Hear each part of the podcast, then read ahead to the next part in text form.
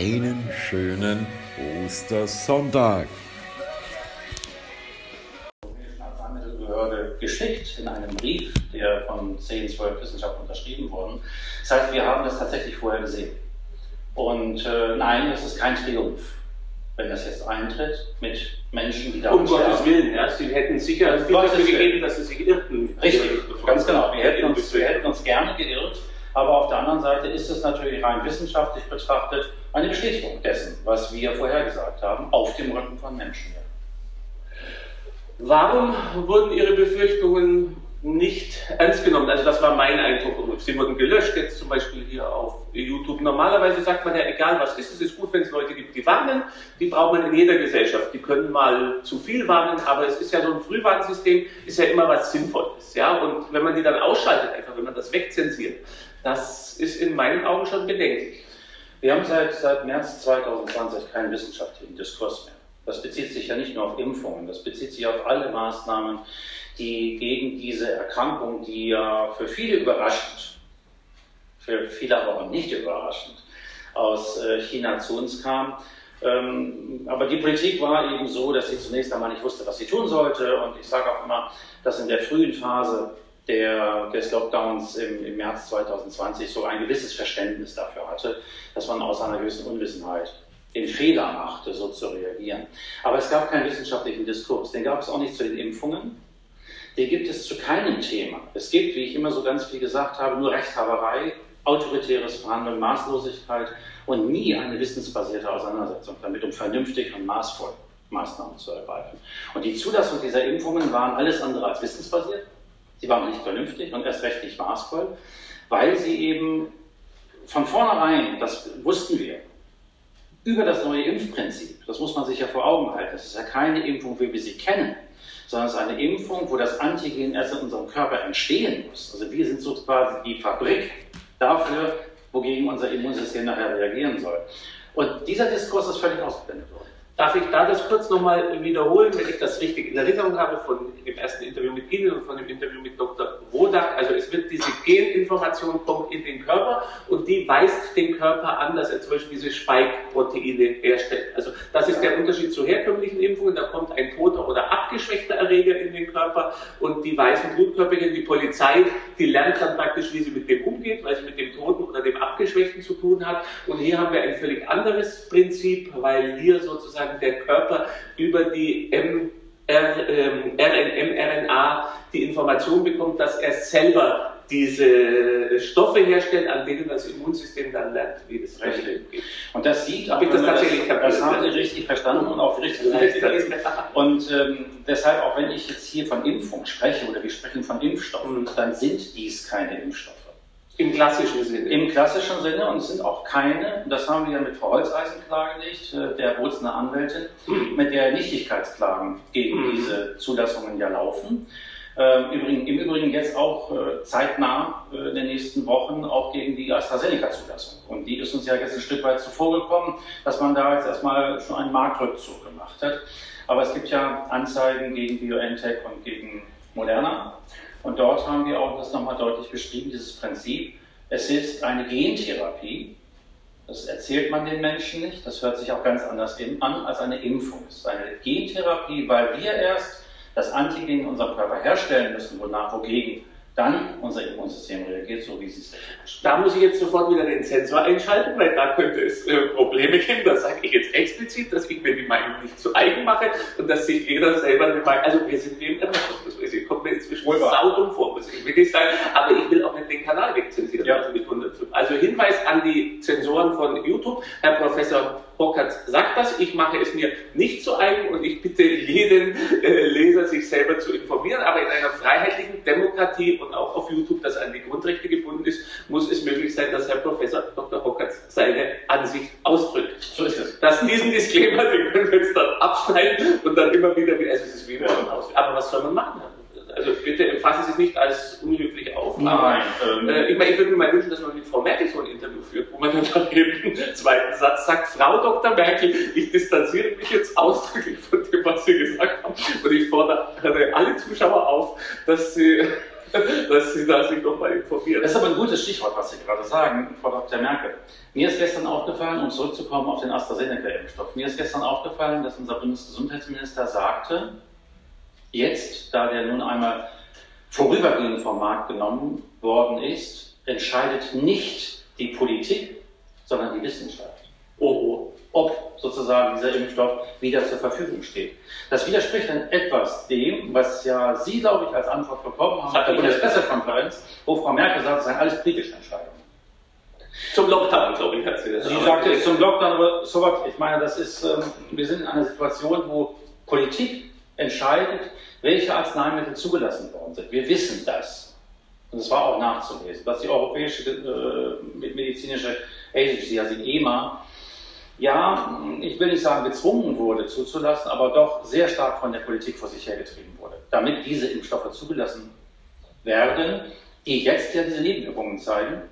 Und das ist auch eine klare Aussage von meiner Seite. Aufgrund meiner Ausbildung kann ich sagen, diese Nebenwirkungen hätten wir alle gesehen bei einer State-of-the-Art Präklinik und auch Klinik, wenn wir sie also durch und zugelassen hätten, wie wir normalerweise Impfstoffe innerhalb von zehn, acht bis zehn Jahren zulassen. Ich hatte hier ein Interview auf einer Demonstration mit einem Berliner Arzt, das auch äh, viral ging, und der sagte da einen Satz, der sich mir sehr eingeprägt hat. Er sagte, bei der Erforschung dieser Impfstoffe ist sei eine völlige Illusion oder auch Augenwischerei, wenn man so tue, als könne man mit Geld Zeit kaufen. Er sagt, nur die Zeit kann die längerfristigen Nebenwirkungen zeigen. Und man kann das nicht mit Geld, mit enormem Forschungsaufwand, kann man das nicht kompensieren, sagte er. Klingt für mich logisch, ich mache das nicht zu eigen. Und äh, jetzt wieder die äh, Frage an Sie. Ich glaube, Sie hatten, hatten damals auch so argumentiert. Ja, wir können, keine Frage, keine Frage, wir können über viel Geld Forschung bewegen, aber wir können keine Ergebnisse kaufen. Das funktioniert nicht. Und wir können insbesondere, wenn wir über Langzeitwirkungen sprechen, und wir, was wir jetzt ja hier gerade sehen, sind akute Wirkungen, was in drei, vier Monaten mit den Menschen passiert, die jetzt geimpft worden sind, wissen wir nicht. Das weiß niemand. Das wissen auch die Menschen selber nicht. Und ich muss Ihnen gestehen, ich möchte nicht in der Haut der Menschen stecken, die, egal mit welchem Corona-Impfstoff behandelt worden sind. Das ist eine ganz große Unsicherheit. Und zum Thema Geld ist immer ein wunderschönes Beispiel. Wenn eine Frau schwanger ist, dann bekommt sie nach neun Monaten ihr Kind. Da kann ich Milliarden in diese Frau hineinstecken. Es bleiben neun Monate, es werden keine drei Monate. Und genauso ist es, dass wir diese Zeit benötigen, egal wie viel Geld hineingesteckt wird. Sie können zwar versuchen, ein, das ein oder andere Experiment parallel laufen zu lassen, aber Sie lernen immer wieder aus dem Ergebnis. Und von dem Ergebnis bauen Sie sozusagen auf die nächste Fragestellung auf. Das ist Wissenschaft. Und die ist hier völlig außer Acht gelassen. Jetzt muss ich auch wieder für die Zensur sagen, Sie sind ja alles andere als ein Impfgegner. Wir hatten ja schon mehrmals jetzt gesprochen. Sie haben immer gesagt, Sie sind ein großer Freund generell von Impfungen. Low Battery der jetzt sagt, Impfung ist ein Teufelszeug oder dergleichen. Sie würden auch sagen, wenn so eine äh, Corona-Impfung, wenn die lange genug ausgereift ist und dergleichen, dann hätten Sie, glaube ich, auch nichts, äh, hätten Sie diese Bedenken auch nicht nach zehn Jahren oder fünf Jahren. Ähm, das müsste man sich selber anschauen. Wenn die also, Ergebnisse positiv wären, dazu wenn, wenn, ich, wenn ich sowohl Ergebnisse in der Wirksamkeit habe, mhm. haben wir bisher nicht. Nicht? Nein. Da kommen wir gleich drauf zurück. Ja? Wenn wir Ergebnisse hätten zur Sicherheit, und wenn wir Ergebnisse hätten, die wir jetzt bei AstraZeneca sehen, auch zur Produktion, denn offensichtlich gibt es ja wohl Produktionsprobleme bei den Chargen, dann könnten wir uns darüber unterhalten, ob eine solche Impfung sinnvoll ist. Das ist nämlich der nächste Punkt. Ob ich mich selber impfen lassen würde, hängt immer damit zusammen, wie gefährlich denn eigentlich die Erkrankung ist aus meiner Sicht. Also das Individuelle, wenn, Sie, wenn jetzt jemand eine Lungenerkrankung schon hat und zur Hochrisikogruppe gehört, dann ist das eine andere Risikoabschätzung, als wenn jetzt jemand äh, äh wie ich noch mehr oder weniger in der Mitte des Lebens steht. Ich vergleiche das mit Versicherungen. Sie würden sich hier in Berlin ganz sicher nicht gegen Erdbeben versichern. Oder gegen Hochflut. Genau, aber in San Francisco sehr wohl. Ja. Das heißt, das ist eine Form von Risikobewertung, die ich für mich treffen muss. Und die muss ich auch treffen, äh, was eine, was eine Impfung anbelangt. Immer vorausgesetzt, dass die Impfung selber keinen Schaden anrichtet. Da hat jetzt, äh, ich komme wieder auf den Arzt zurück, weil mich schwer beeindruckt hat in dem Interview, der sagte auch, er sieht da ein großes Problem, wenn das in den Arztpraxen passieren würde. Die kennen ihre Patienten, die können das einschätzen. Ja. Hat der Herr so und so, hat der jetzt schon was mit der Lunge und dergleichen. Er sagt, da wäre diese Einschätzung von Risiko und Nutzen sehr viel einfacher als in diesen doch sehr anonymen Impfzentren. Ist da was dran an dieser Kritik? Absolut. Ähm, noch viel schlimmer ist es, glaube ich, dass wir in eine Pandemie hinein impfen im Moment. Das heißt also, dass ja uns ja auch erzählt wird, wir sind in der zweiten oder vielleicht auch schon dritten, ich habe den Überblick da verloren, dritten Welle einer Infektion. Und diese Infektion wird ja nachgewiesen, so das Narrativ, über eine PCR-Analyse, also über das Genstückchen, was dort festgestellt wird. Heißt, diese Menschen sind ja per se sprachlich immer noch infiziert. Wenn ich einen Menschen, der infiziert ist, impfe, dann müssen Sie sich das so vorstellen, dass ich ein gereiztes Immunsystem weiterreize. Und zwar in die gleiche Richtung, mit dem Impfstoff. Und das ist hochgefährlich. Das finden Sie in jedem Lehrbuch der Immunologie, dass man nie in eine Infektion hineinimpft. Heißt, ich muss, bevor ich impfe, also bevor man überhaupt das Thema angeht, vorher feststellen, ob der Mensch die Infektion schon hatte oder ob er sie akut hat. Jetzt kann man sagen, na ja, dann wird das ja merken. Nein, wir müssen alle Masken tragen, weil uns seit Monaten erklärt wird, dass es asymptomatische Erkrankungen gibt. Und wenn Sie keine Symptome haben, dann wissen Sie ja nicht, ob Sie krank sind. Das heißt, auch die Frage des Impfarztes, der Sie nicht kennt, haben oder hatten Sie eine Corona-Infektion, das können Sie ja nicht beantworten, laut Herrn Spahn, weil es hätte, kann ja asymptomatisch verlaufen. Das heißt, Sie müssen vor jeder Impfung die Menschen testen.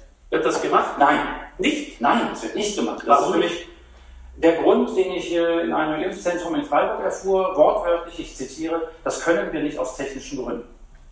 Jetzt muss ich so lange in Russland immer, wenn irgendetwas schief ging, dann heißt es genau. aus technischen Gründen. Das ist in Russland der Standardbegriff, wenn, genau, wenn alles schief geht oder wenn man keine Lust ja. hat, was zu machen. Also dieses aus technischen Gründen geht der Russe, lacht da sofort los. Entschuldigung, ja, das, das ist eine spontane Reaktion. Auch, mir ging es, weil ich auch Zeit Das klingt ja auch lächerlich, also es müsste ja gehen. Verbraucht habe. Naja, die technischen Gründe sind, dass man die Menschen, den Menschen die Probe abnehmen müsste.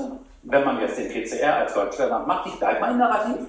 Ich richte mich jetzt nur mal nach dem, was YouTube hören möchte. Ja? Wir, genau. wir machen einen Abstrich, machen den Goldstandard als, als, äh, als den PCR-Test. Das heißt, ich muss die Leute nach Hause schicken, zwei Tage später wieder heimstellen, ihnen das mitteilen, was sie haben. Und wenn sie dann negativ sind, dann kann ich sie impfen. Aber mit den Schnelltests müsste ja, warum, warum geht das dann technisch nicht mit den Schnelltests? Müsste, ähm, das widerspricht sich Die Schnelltests, das hatte ich ja schon sehr früh gesagt, gerade die Schnelltests, die auf Antigen reagieren, sind wahrscheinlich oder geben wahrscheinlich ein etwas besseres Bild ab über den Infektionszustand als PCR, weil ich ja schon das Antigen nachweise. Dann habe ich also, ich habe mal unter uns gesagt, ich habe wahrscheinlich beim Antigentest weniger falsch positive als bei den PCR-Tests. Deshalb ist der PCR-Test ja offenbar auch der Goldstandard. Mache ich mir wieder nicht zu eigen und Hinweis an die Zensoren. Jeder kann das äh, äh, äh, äh, googeln. Also diese Gefahr ist da. Was ist denn jetzt bei AstraZeneca äh, konkret äh, äh, schief äh, gelaufen? Warum hat man diese Nebenwirkungen so lange, hat man gesagt, die sind nicht so wichtig und jetzt hat man das kolossal geändert? Gab es ja vorher schon, das ist ja nicht, dass das jetzt neu Ja, wir haben, wir haben unglaublich viele Nebenwirkungen in den Altenheimen gesehen. Wir haben äh, Tabellen, wir haben Grafiken erstellt, wo Menschen nach der Impfung sterben. Und da spreche ich jetzt nicht nur von AstraZeneca, ich spreche auch von BioNTech, der schon viel länger verimpft. Wo wir sehen, dass wir Todesraten in Altenheimen haben, die weit über dem liegt, dass wir im Normalfall in Altenheimen immer gestorben, aber eben im Moment viel mehr. Und es ging ja auch schon durch die Presse, dass seltsamerweise nach den Impfungen plötzlich Corona auftrat. Das waren immer die Pressemitteilungen. Ähm, ich denke mir mal, dass in den Köpfen der Verantwortlichen gerade, das sagte ich Ihnen ja auch schon bereits, in den mittleren Ebenen der Abteilungsleiter, die, die eben nicht politisch verhaftet sind, äh, in den, in den ähm, Behörden, dass da schon jetzt Alarm geschlagen wurde, weil es auch zahlenmäßig viel mehr wird. Gestern waren es sieben, dann bekam ich die zweite Meldung von 30 Toten. Das wächst ja jetzt wirklich ähm, deutlich an. Und dann konnte man das Ganze wohl nicht mehr verschweigen. Für mich ein ganz wichtiger Punkt, den ich auch gerne Ihnen und damit auch Ihren Zuhörern mitteilen möchte. Wenn ich jetzt allerdings höre, dass äh, unser Gesundheitsministerium sagt, wir müssen es wissenschaftlich überprüfen, und dann soll die EMA wieder entscheiden, ob wieder eine Zulassung stattfindet oder eine Fortsetzung der Impfung. Dann würde ich es nur für fair halten, dass nicht die Leute, die aus politischem Druck heraus oder woraus auch immer diesen Impfstoff zugelassen haben, das jetzt überprüfen, sondern dass das andere Wissenschaftler machen. Wissenschaftler, die vielleicht mit einem anderen Blick, mit einem anderen Thema, mit, einer anderen, mit einem anderen Hintergrund an diese Fragestellung rangehen, ob dieser Impfstoff weiter auf Menschen zugelassen werden darf oder nicht. Denn es kann nicht sein im Vergleich, dass ich einen Dieb vor Gericht nehme und er selber sein Strafmaß feststellen kann. Sie haben jetzt gesagt, in den Altenheimen mehr Leute gestorben als üblich. Äh, das haben Sie fundiert wegen der äh, Zensur wieder. Da gibt es mittlerweile genügend Datensätze dazu. Natürlich ist die Frage der Interpretation.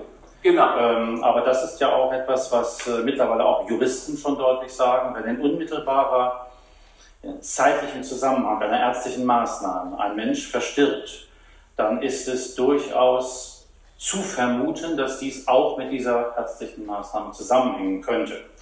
Das ist ja auch das, was uns verwundert hat. Und ich hoffe, dass jetzt dieser Zwischenfall mit AstraZeneca dazu führt, dass äh, zum Beispiel ein Stuttgarter Staatsanwalt zur Besinnung kommt und äh, die Rechtsmedizin anfordert, respektive sie sogar auffordern sollte, die Menschen zu untersuchen, damit wir auch den Hintergrund erkennen können, woran die Menschen wirklich gestorben sind. Die hat das aber, glaube ich, schon revidiert, die Stuttgarter Staatsanwaltschaft, oder ist das? Ich also das ist, mir nicht, genau, das ist mir nicht bekannt. Also gestern äh, war es nochmal dafür halt dass sie nicht aktuell, dass die Obduktionen nicht stattfinden ja. sollen. Und Sie sagen ja auch nicht, dass Sie jetzt wissen, dass es diesen Zusammenhang gibt zwischen denen. Sie sagen nur, man sollte es genauer untersuchen. Das ist auch wieder als Hinweis. Für mich ein ganz wichtiger Punkt. Eine Obduktion soll und muss immer wertfrei stattfinden. Und so würde ich auch alle Rechtsmediziner bitten, daran zu gehen. Es gab ja schon einmal eine Aufforderung, eine Obduktion von drei wohl in der unmittelbaren zeitlichen Zusammenhang einer, Inf einer Impfung verstorbenen Personen in Köln. Und äh, mit dem Kollegen hatte ich gesprochen und der sagte mir vor der Obduktion, schrieb er mir auch, das habe ich vorliegen, die Impfung sei das sicherste, was es auf dieser Welt gibt. Wenn ich von einem, mit einer solchen Grundannahme eine wertfreie Obduktion angehe, dann kann ich auch schon mir vorstellen, was vorher dabei rauskommt. Das heißt, äh, wir brauchen auch wieder Rechtsmediziner, ähnlich wie Professor Büschel, die wertfrei an sowas herangehen und dann die Ursache des Todes tatsächlich feststellen und dann auch die Frage beantworten können, hängt das mit der Impfung zusammen, ja oder nein? Wie geht es jetzt äh, weiter? Sie haben ja auch große Bedenken bei äh, BioNTech und bei äh, Moderna. Denken Sie, da könnte sich diese Geschichte mit AstraZeneca jetzt wiederholen? Haben Sie da auch das Vertrauen in die Behörden, dass, wenn es wirklich wieder zu solchen Zwischenfällen kommt, dass man dann auch politischen Druck standhält und dann die Notbremse zieht? Bei AstraZeneca hat das ja funktioniert. Das ist ja mal was Positives zumindest, muss man sagen. Also bei all den Ich sag mal, innerhalb von einem Tag, so lange ist das jetzt her, ähm, hat das funktioniert. Ich äh, habe allerdings berechtigte Zweifel, ähm, dass dieser Impfstoff lange anhält. Denn hier entscheiden Politiker und nicht Wissenschaftler, auch wenn Herr Spahn etwas anderes sagt. Es wird äh, sicherlich so sein, dass Politik wieder Druck ausüben wird, und diese Impfung fortgesetzt werden. Was die beiden anderen Impfstoffe anbelangt, kann ich nur sagen, haben wir in den letzten Wochen Nichtigkeitsklagen anhängig beim Europäischen Gericht. Die liegen auch schon im Europäischen Parlament vor. Die müssen innerhalb von vier Wochen entschieden werden. Nichtigkeitsklage heißt, dass mit einem unglaublichen Aufwand, das ist in Südtirol passiert bei der Frau Dr. Holzeisen, dass mit einem sehr, sehr großen Aufwand ähm, Daten zusammengesammelt wurden aus den Assessment Reports der EMA, kann ich gerne noch was dazu sagen, äh, die zeigen, dass diese Produkte beide nie hätten zugelassen werden dürfen. Und das ist jetzt eine der letzten Möglichkeiten, die wir haben, da der ganzen Geschichte Einhalt zu gebieten. Und gerade gestern bekam ich die Information, das äh, ist auch sehr interessant, dass die Behörde, sprich die EMA, zwei Streithelfer gewonnen hat. Und das sind die Hersteller. Es ist schon interessant, ähm, dass die Hersteller der Produkte sozusagen mit der Behörde, die sie überwachen wollen, gemeinsam gegen eine solche Nichtigkeitsklage vorgehen. Das ist das nicht üblich? Ja? Absolut nicht. Normalerweise ist es, es ist ja zwar immer zwar eine Zusammenarbeit zwischen Behörde und Hersteller, aber normalerweise gehen die Interessen ja auseinander. Das ist praktisch so, wie wenn der Angeklagte dann äh, im Gericht mitsäße, so, also jetzt etwas zugespitzt oder übertrieben oder bei der Staatsanwaltschaft dann sozusagen. Genau. Die, sozusagen, die, die, die EMA ist ja der Richter sozusagen. Und dann haben wir Ankläger und Verteidiger. Und die, die das Gericht holt sich dann, verstehe ich das richtig, praktisch den äh, Angeklagten äh, mit in die, auf seine mit, Bank. mit auf seine Seite, um die Entscheidung herbeizuführen. Genau. Das klingt für mich höflich ausgedrückt seltsam. Das ist sehr merkwürdig. Ja. Äh, nun würden, ich spiele jetzt, ich gebe die Argumente der Gegner ihrer Position da, die sagen, ja, es gibt Nebenwirkungen, die gibt es immer, aber die stünden in keinem Verhältnis zu den Menschenleben, die man rettet durch diese Impfung. Also sie sagen, selbst wenn da, ich sage es jetzt ganz makaber, 10, 20, 50 sterben weltweit oder 100, wenn man äh, tausende Menschenleben rettet, dann sei das doch damit gedeckt. So die Argumentation derjenigen, die ihrer Sichtweise widersprechen. Mhm. Ähm ich setze mich gerne mit solchen äh, anderen Meinungen auseinander. Also im Gegensatz, sage ich mal, zu vielen meiner Kollegen, die solche Meinungen äußern, gehe ich gerne in den Diskurs. Ich bin Ihnen dankbar, dass Sie es ansprechen. Ja, natürlich, eine Impfung soll vor, einer, vor einem schweren Verlauf schützen, sie soll aber hauptsächlich davor schützen, dass es überhaupt zu der Infektion kommt. BioNTech hat selber bekannt gegeben, und das steht ja mittlerweile auch fest, auch Politik hat das umgesetzt, äh, die Impfung schützt uns vor keiner Infektion. Wir müssen ja weiterhin die Masken tragen, wir müssen weiterhin Abstand halten, auch wenn wir geimpft sind. Heißt, es wird behauptet, dass nur schwere Verläufe durch diese Impfung nicht mehr so schwer verlaufen. Dann macht aber eine Impfung keinen Sinn. Warum nicht? Ich gehe daher, wenn ich jetzt Herrn Kretschmann sehe, der mit einer großen Empathie immer das Wort Durchimpfen bespricht, äh, wenn wir jetzt nun alle Menschen impfen, von denen ja, wo wir es wissen, 95 Prozent diese Infektion nur sehr leicht durchmachen. Das bestreitet, glaube ich, niemand. Das bestreiten auch die nicht, die Sie gerade zitieren. Und es bleiben uns die 5 Prozent übrig, dann sollte ich mich nur um diese 5 Prozent kümmern. Dann macht es doch viel mehr Sinn, ein Arzneimittel zu entwickeln, um die Menschen, die wirklich schwer zu erkranken, retten zu können, dass sie nicht daran versterben. Es gibt solche Ansätze, und die habe ich auch beschrieben, und da gibt es auch ganz viele die an diesen Themen arbeiten, unter anderem übrigens in Russland, gibt es ein Arzneimittel, was in Deutschland nicht anerkannt wird, weil es nicht nach den europäischen Richtlinien zugelassen worden ist, während der Impfstoff aus Russland durchaus jetzt im Gespräch ist, auch in Deutschland angewendet Da könnte man ja wieder dagegen argumentieren, den Impfstoff haben wir schon und das Arzneimittel müssen wir erst noch entwickeln. Und solange das Arzneimittel nicht da ist, müssen wir dann durchimpfen. Sie sagten, dass ein Impfstoff, dass dieser Impfstoff Nebenwirkungen hat. Und wir müssen immer eine Abschätzung machen, nicht bei diesen 5%, sondern bei 100% der Geimpften. Und 95% von denen sind gesund. Wir impfen gesunde Menschen und deshalb haben wir einen sehr hohen Anspruch an den Impfstoff, dass er keine oder nur sehr, sehr geringe Nebenwirkungen haben darf. All das, was wir sehen, was von CDC, das ist die amerikanische Behörde Center of Disease Control, da gibt es eine extra Seite, VAGRS, wo Sie Nebenwirkungen nachlesen können. Und da sehen Sie schwerwiegende Nebenwirkungen. Und die sind nicht alle tödlich, aber sie sind so schwerwiegend, dass die Menschen drei, vier, fünf Tage nicht arbeiten können, dass sie da niederliegen, dass sie eventuell Folgeschäden haben. Das ist nicht vertretbar bei einer Erkrankung mit einer Todesrate von 0,3 Prozent. Herr Professor Dr. Hawkins, jetzt gibt es für mich einen großen äh, Widerspruch, vielleicht können Sie mir den äh, erklären. Und zwar ist es ja nun so, dass man bis heute keine Evidenz hat, dass die, ähm, dass die Impfung zu einer Sterilität, wie, wie, nennt man es, zu einer klinischen Sterilität, also dazu führt, dass die Geimpften nicht mehr ansteckend sind. Ja. Da gibt es Hinweise darauf inzwischen, sagt man. Also in Israel sagt man, gäbe es Hinweise, es gäbe auch Studien, die das naheliegen, aber so viel ich weiß, keinerlei gesicherte Beweisbasis, dass also ein Gesunder durch die Impfung nicht mehr übertragen kann. Warum impft man dann nicht nur die Risikogruppen. Also das ist für mich jetzt ein Widerspruch, vielleicht bin ich zu dumm, verstehe das nicht, aber wenn ich weiß, naja, ich weiß gar nicht, ob das hilft vor der Übertragung und die Jungen passiert eh im Normalfall relativ wenig, dann dürfte ich doch eigentlich nur die Alten und die Risikogruppen impfen. Wäre jetzt mein, meine logische Herangehensweise, aber wahrscheinlich bin ich zu dumm und verstehe es nicht. Nein, nein, nein, Sie sind da schon auf dem richtigen Wege. Die Frage ist tatsächlich, ähm, welche Menschen sollten eigentlich geimpft werden?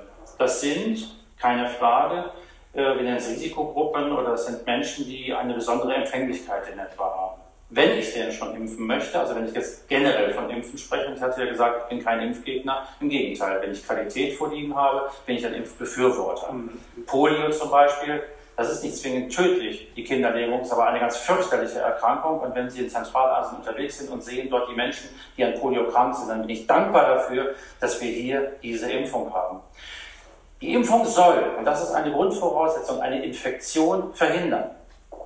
Und wir stellen hier fest, dass dies ganz offensichtlich mit diesen Impfstoffen nicht möglich ist. Denn die Menschen infizieren sich weiterhin. Und wer sich infiziert und auch nur leicht diese Infektion sozusagen durchmacht, ist durchaus infektiös, gar keine Frage. Das heißt, es wird dieser Zyklus, dass eine Infektion gar nicht mehr stattfindet, wird mit diesen Impfstoffen nicht unterbrochen. Hinweis für die äh, Zensur, das hat Angela Merkel selber auf der Bundespressekonferenz gesagt, sogar ich glaube in der Antwort an mich, dass man keine Beweise hat dafür, dass die Impfung eine Übertragung verhindert. Okay.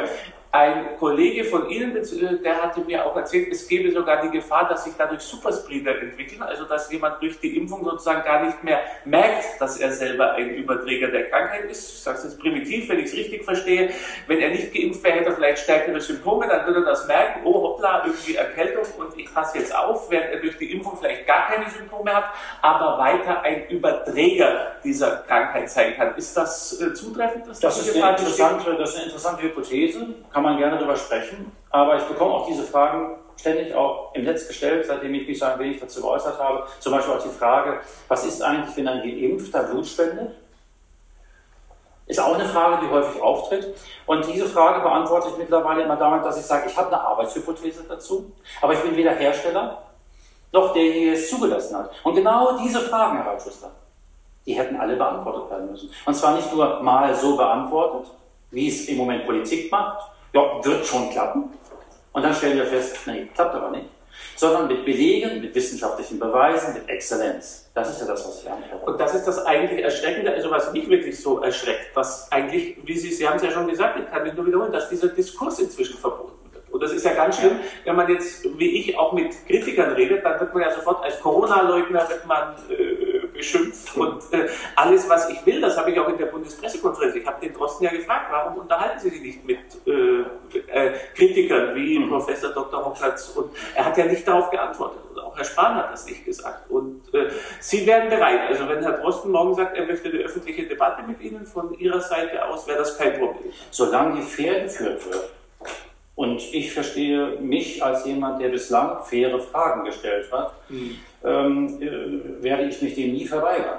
Mhm. Gar keine Frage. Das haben wir auch immer wieder angeboten. Wir haben auch den Diskurs immer wieder angeboten. Ich habe Herrn Kekoli den Diskurs angeboten beim MDR, sogar über den Sender. Der also Sender wollte, genau, genau, der Sender dem ist man ja nie nachgekommen. Und ich denke mir mal, das ist mein Eindruck, aber ich bin ja froh, wenn ich widerlegt werde. Mein Eindruck ist, dass wenn denn die Kollegen, die die andere Meinung vertreten, die Regierungsmeinung vertreten, dort unterstützen, gute Argumente hätten, dann würden sie auch nicht darauf zurückgreifen müssen, uns Leugner, Rechtsradikale oder was auch immer zu nennen, sondern sie könnten sich inhaltlich mit uns auseinandersetzen. Wir, dafür kann ich jetzt mit vielen meiner Mitstreiter sprechen, ob das nun Herr Bakti ist oder ob das nun Herr Kubankner oder wer auch immer ist, machen das sofort. Gar keine Frage. Wir haben es ja im Übrigen auch immer wieder angeboten. Ja, man müsste sich eigentlich fragen, also die Geschichte zeigt ja, dass die, die zensiert wurden, im geschichtlichen Vergleich. Also wenn man das jetzt mal statistisch hochrechnen würde, ich sage es jetzt ganz ironisch überspitzt, das waren nicht immer die, die Unrecht hatten, die zensiert wurden vom, vom, Staat. Also das ist zwar, so viel ich mich erinnere, eher umgekehrt in der Mehrheit. Ja, ich behaupte ja auch gar nicht, dass wir mit all dem, was wir jetzt vermuten und machen, denn wir sind weder Hersteller noch äh, Behörde, die es zulässt, jetzt in, in, in Bezug auf die Impfstoffe recht haben. Wir stellen Fragen, wir haben Arbeitshypothesen und es wäre einfach nur vernünftig, sich damit auseinanderzusetzen, denn das ist ja letztendlich der Weg zum Erkenntnisgewinn für die Menschen. Und wir reden hier nicht über Kleinigkeiten, wir reden über Tote durch Impfung. Jetzt gehen wir nochmal weiter und äh, zwar ist es ja so, man hat ja die Strategie, man sagt ja jetzt alle durchimpfen und dann noch durchhalten drei Monate und im Sommer wird alles gut. Äh, mit diesem Stopp für AstraZeneca ist ja diese ganze Strategie eigentlich äh, fast wie ein Kartenhaus zusammengebrochen. Wie soll das jetzt weitergehen? Also diese Strategie, die man hatte, die funktioniert nicht. Man hat auch den Impfgipfel jetzt abgesagt, äh, äh, so viel ich weiß, weil man sagte, man hat keine Grundlage mehr. Das ist ja eigentlich jetzt eine Katastrophe aus Sicht derjenigen, die auf diese äh, Strategie gesetzt haben. Sie sagen es richtig. Man hat auf eine Strategie gesetzt in der Politik, die aber schon sehr, sehr früh gezeigt hat, dass sie nicht funktionieren kann. Jetzt bricht das ganz offensichtlich jedenfalls ein Stück weit zusammen. Wir müssen uns darauf einstellen, dass mit weiteren hanebücheneren Argumenten, die jetzt noch kommen werden, immer noch versucht wird, dabei zu bleiben. Wir sind ja in einer Situation in Politik, ich weiß jetzt nicht, ob das zensiert wird oder nicht, wir sind aber in der Situation von Politik, dass Fehler gemacht wurden das habe ich früher zu meinen Kindern immer gesagt, jeder darf einen Fehler machen. Absolut. Aber auch, man darf ihn nicht fortschreiben. Ja. Und es wird seit April 2020 werden Fehler fortgeschrieben ohne mal einzugestehen, dass man einen gemacht hat. Wenn wir das bei Impfung auch machen, dann geht es jetzt so weiter.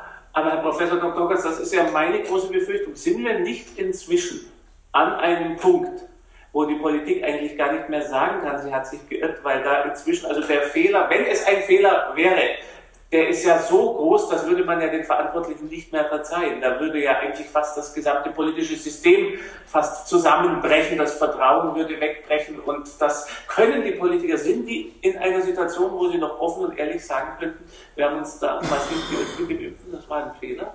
Geht, geht, geht das noch? Das geht immer. Das geht immer und zwar hängt es davon ab, welche moralische und ethische Größe diese Menschen haben.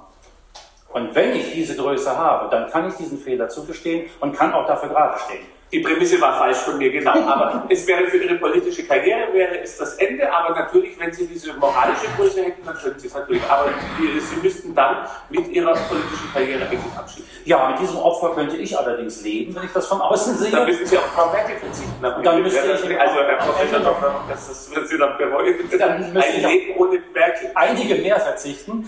Ähm, aber es gäbe vielleicht auch mal Platz für neue Gesichter und für neue Ideen und für neue Ansätze. Auch das, sage ich mal, ist ja eine Form von, von, von Herausforderung und Veränderung. Jedem Ende, wie es so schön heißt, dann Anfang.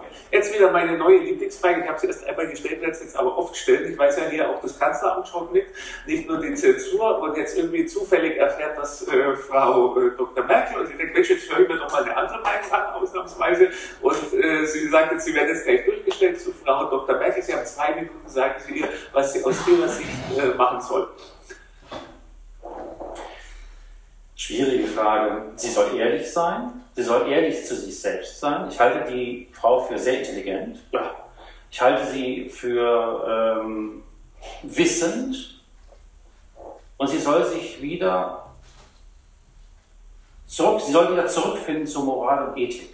Und ein wenig vielleicht sich selbst nicht so wichtig nehmen und aus dem Auge nehmen. Ja, und letztendlich die Erinnerung, die Erinnerung an den eigenen Eid, der geleistet wurde. Schaden von der Bevölkerung abwenden und das aber mit vielen Leuten diskutieren, wie der richtige, richtige Weg ist. Ich unterstelle ihr ja sogar, dass sie eventuell mit dem, was sie jetzt gerade macht, versucht, Schaden abzuwenden. Aber sie muss lernen, dass im Moment der Schaden, den sie anrichtet, größer ist, als den, den sie abwendet.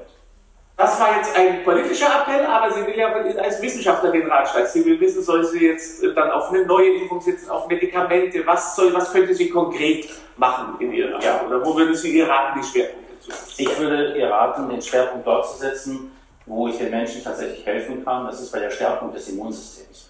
Ich glaube, dass hier viel zu wenig aktiv gemacht worden ist, um den Menschen beizubringen, wie sie ihr Immunsystem so stärken können, dass sie tatsächlich diese Erkrankung nicht bekommen. Und wenn wir all das Geld, all die, all die, die Ressourcen, die in die Impfung hineingesteckt worden sind, da hineingesteckt hätten, den Menschen meinetwegen Freihaus, Vitamin C, Vitamin D, Zink, Echinazin oder was auch immer zur Verfügung zu stellen, dann hätten wir dieses Problem. So, das ist sozusagen das, was 95 Prozent der Bevölkerung anbetrifft. 95 Die in, die in etwa, sage ich mal, vielleicht das gar nicht durchmachen oder mal zwei, drei Tage Halsschmerzen und Schnupfen haben. Dafür muss ich nicht impfen. Aber den, So, für den Rest der Menschen, die alten Menschen, die schon Vorerkrankungen haben, aber denen Corona schwer zu schaffen die mit Lungenentzündungen dort tatsächlich liegen. also das Und sehen Sie auch so leugnen. Gefahr. Ich ist leugne das. Zensur, Sie sind kein Corona-Leugner. Absolut sagen nicht. Das ist Quatsch oder eine Erfindung. Absolut nicht. Also Sie sagen, es ist eine gefährliche Krankheit. Es ist eine gefährliche Krankheit, habe ich im März 2020 gesagt, genauso wie Influenza auch. Mhm. Genauso. Und da hat man mir vorgeworfen, ich sei ein Verharmloser. Und dann habe ich immer gesagt, ihr verharmlost für Influenza. Ne? Weil, weil auch an Influenza sterben die Menschen an, an äh, Herzbeschwerden, zum Beispiel wenn der Herzmuskel angegriffen wird. Das ist so ein typischer äh, Fall, wie man an Influenza versterben kann. Und bei Corona ist es mehr so, dass tatsächlich diese Thromben auch in der Lunge auftreten. Ganz offensichtlich ist eine Thrombosegefahr hier immer gegeben.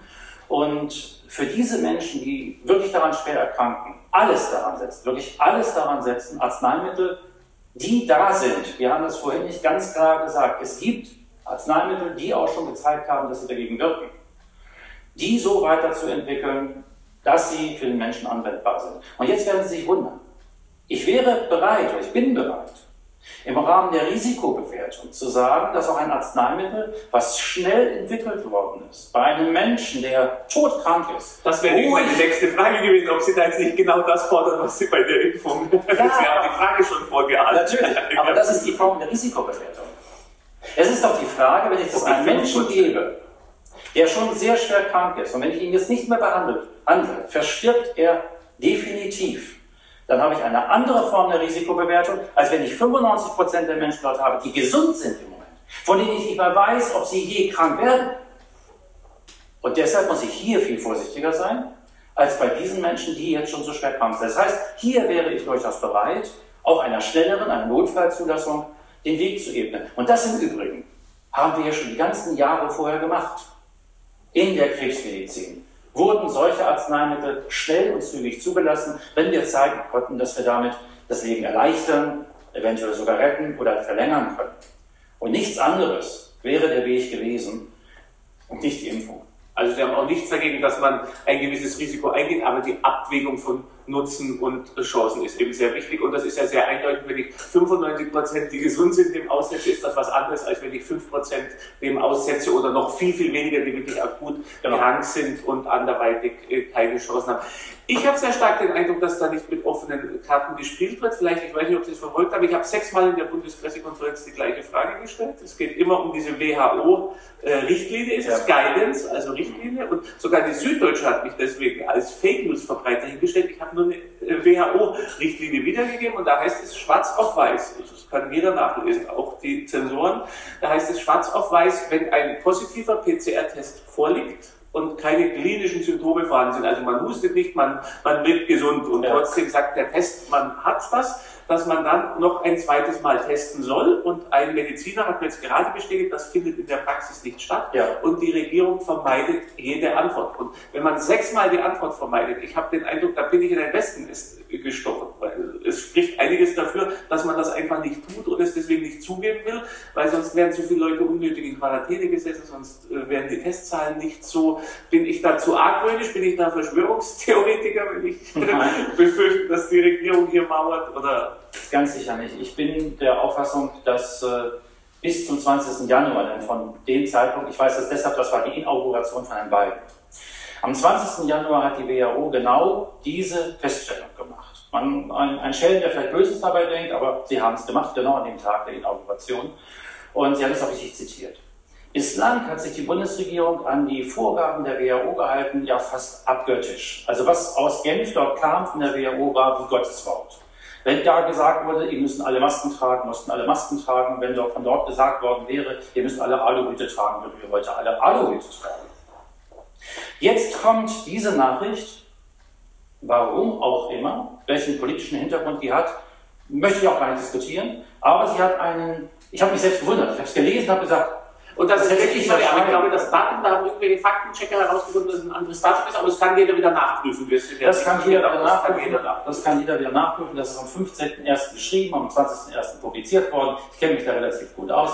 Und ähm, das können die Faktenprüfer aber alles oder Realitätschecker oder wie sie sich alle nennen mögen, gerne Die überprüfen. Wahrheitsministerien.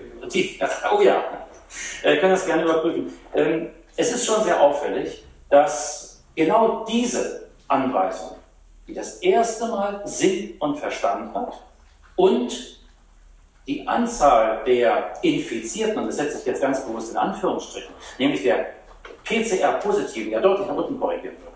Damit die Inzidenzwerte, damit die R-Werte, also die ganzen Rechenexempel, die so uns das, da würden jetzt aus einem, da würde jetzt eine, eine ganz entscheidende Zahl würde jetzt anders aussehen. Und zwar würde alles nach unten zu korrigieren sein.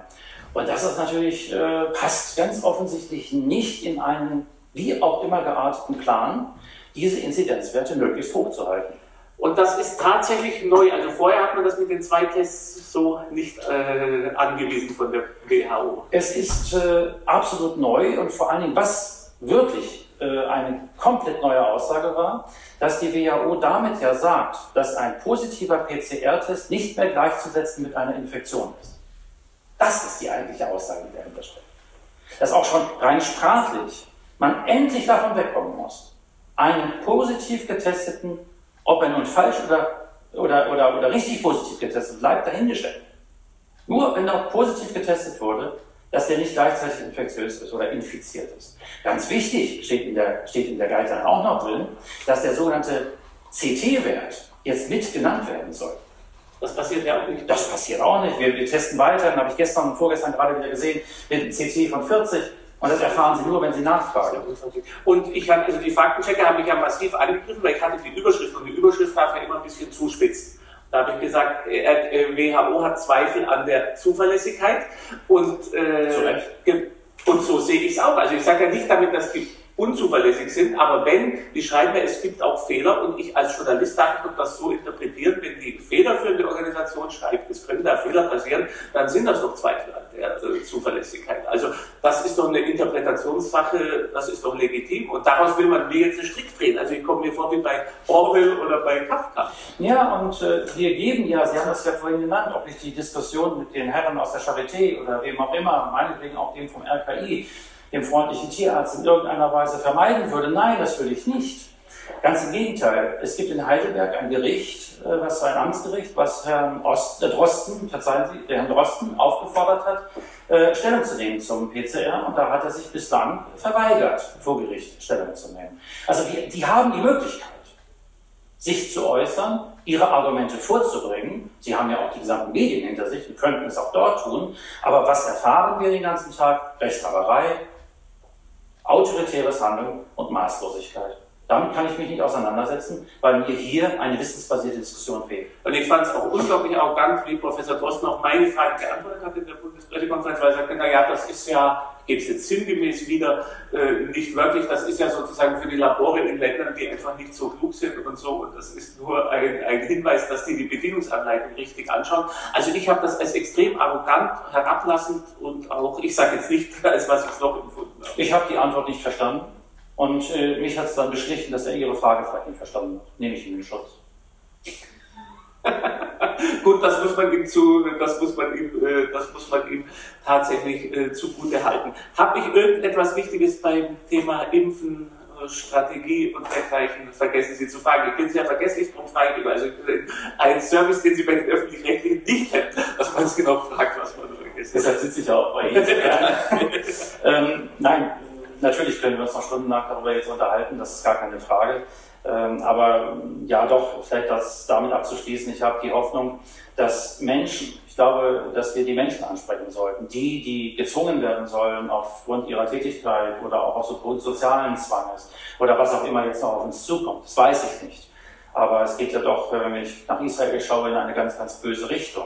Dass diese Menschen ähm, jetzt das zum Anlass nehmen, was sie jetzt auch mal in bruchstückhaft in öffentlich-rechtlichen Medien geboten bekommen, dass es dort auch offensichtlich Nebenwirkungen gab. Jetzt einmal woanders hinschauen, zu den anderen Medien sich schlau machen, selber denken, wir haben den Hashtag Tränke selbst, und dies zum Anlass nehmen, selber darüber nachzudenken und eben auch für sich selbst eine Risikoabschätzung zu machen. Will ich diese Impfung wirklich? Benötige ich sie? Und setze ich mich diesem Risiko aus? Und wenn, es dieses, wenn, wenn wir das anstoßen können, ich glaube, dann haben wir eine ganze Menge erreicht. Dann mache ich es nochmal äh, für die Zensur. Sie fordern also nicht dazu auf, dass sich die Leute nicht impfen lassen. Sie fordern dazu auf, dass sie sich gut informieren vorher und eine Risiko- und Nebenwirkung ab, äh, einen, ein, jetzt sehen Sie vor lauter Zensur, weil ich schon so nervös, dass ich keinen anständigen deutschen Satz mehr auf die Reihe Sie sollen die Zensur macht nervös, die, genau, die Risiken. Sie sollen die Risiken und Nebenwirkungen selber einschätzen können, sollen sich bitte auf vielen Medien schlau machen. Genau. Ähm, und ich denke auch, dass viele meiner Kollegen, auch ich, äh, gerne immer zur Verfügung stehen zu Auskünften. Und das ist ja auch der Grund, Weshalb ich in die Öffentlichkeit gegangen bin, Aufklärung den Menschen eine andere Information geben, Fragen zu stellen. Es gibt äh, zum Beispiel, es gibt Fragebögen mit 10, 12 Fragen, die man einem Arzt vorlegen kann, zum Beispiel zu der Impfung. Es sind ja, wissen ja auch die wenigsten Zulassungen, die zeitlich begrenzt sind, mit hohen Auflagen versehen, steht alles in den Assessments Report drin. Und die sind alle öffentlich zugänglich. Es ist wir arbeiten ja mit nichts, die, die jetzt die Fragen stellen, arbeiten ja mit nichts, was nicht öffentlich zugänglich wird. Vielen herzlichen Dank, das ist auch mein Anliegen. Sie haben es schon gesagt, ich will diese Meinungen, die leider in den großen Medien ausgeblendet werden. Der SWR-Intendant hat das persönlich gesagt, dass solche Leute wie Sie, äh, hat Professor Bakti genannt, aber der ja. sagte, die Kritiker, die dürfen nicht zu Wort kommen. Ich finde, es müssen alle gehört werden. Und jetzt kommt der große Disclaimer wieder für die Zensur.